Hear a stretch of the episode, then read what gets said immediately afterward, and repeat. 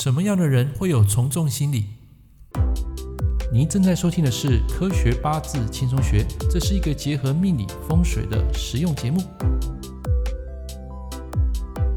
嗨，各位朋友，各位同学，大家早安，欢迎收听《科学八字轻松学》听书第九十八集。来，今天跟大家分享一个主题：什么样的人爱跟风？好，你应该有过这样的经验，对不对？走在人行路上，如果你看到有人啊，抬头仰望着天空，或者一群人啊也跟着仰望天空，你会不会在这个时候呢停下脚步，跟着大家一起瞭望天空呢？你会发现最近爆红的元宇宙、NFT 还有加密货币，有一大票人进场，其实就是想要抓住这个趋势财，这个就是所谓的从众心理、羊群效应。在房市火热的台湾啊，你会发现啊，即使房价现在一路狂飙，仍然有人愿意估值一注。在市场上啊，你看到一群人买珍珠奶茶，而且他们还大排长龙，你会不会因为这间店门庭若市，感觉珍珠奶茶应该很好喝，然后你跟着加入排队购买呢？我所以为的羊群效应是这样子的：如果大家都往相同的方向跑，那他们肯定有我不知道的讯息。与其守株待兔，看着他们为什么跑，不如我先跑再说。这个就是解释啊，人类是从众的动物。我们不断追求团体的认同，并依赖别人的行为去塑造自己的行为。好，所以还没有接入这个八字食神类象来解释这个从众跟风的羊群心理。我先跟大家来分享一下什么叫做羊群效应。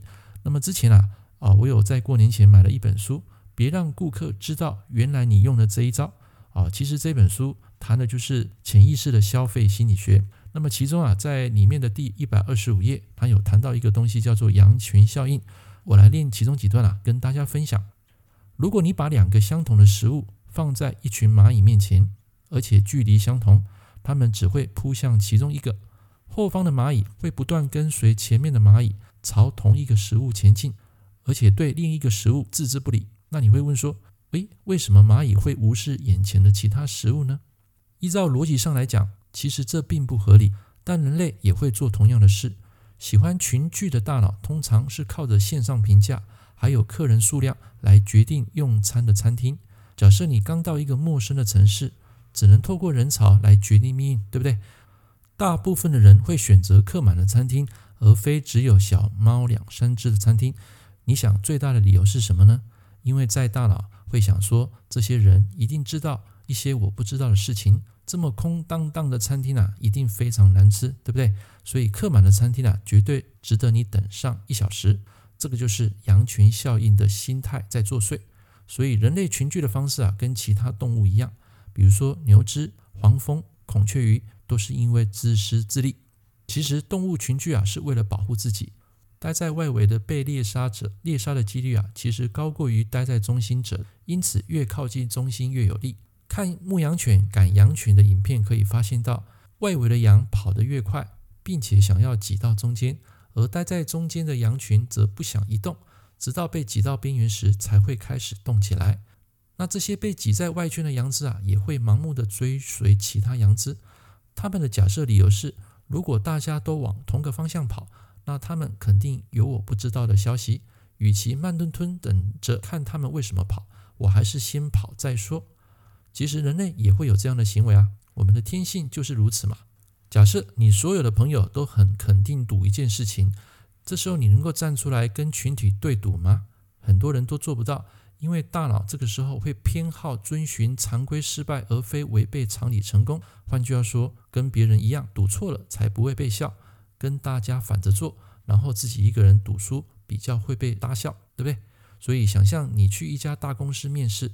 面试官跟你一样都是精英，而这家公司采用团体面试。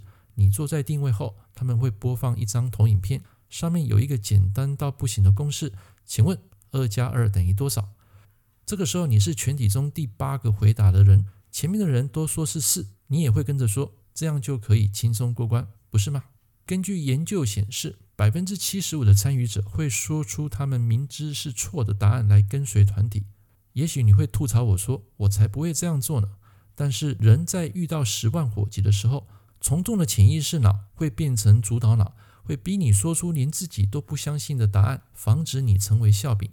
好，以上就是这本书啊，有一些精华内容啊，我念出来跟大家来做分享。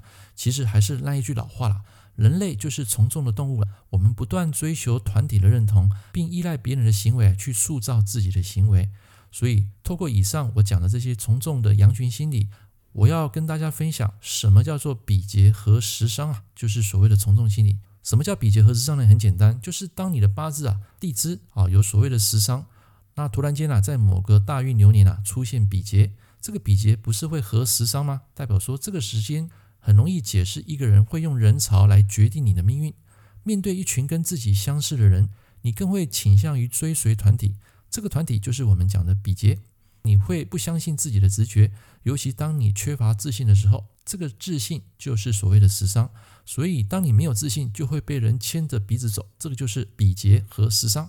OK，所以当人在很脆弱或怀疑自己的时候，更容易出现跟风的羊群心理。假设你正在做一件生意，无论是经营什么行业，其实都是在帮人们解决问题。好，就好比我做这个命理师，有些人会来找我咨询，其实他们内心有一些疑问、有需求，他们才会花钱来雇佣你解决他当下的问题。这也是大家会向你购买东西的理由。这代表什么？代表人们在购买东西的时候会从众。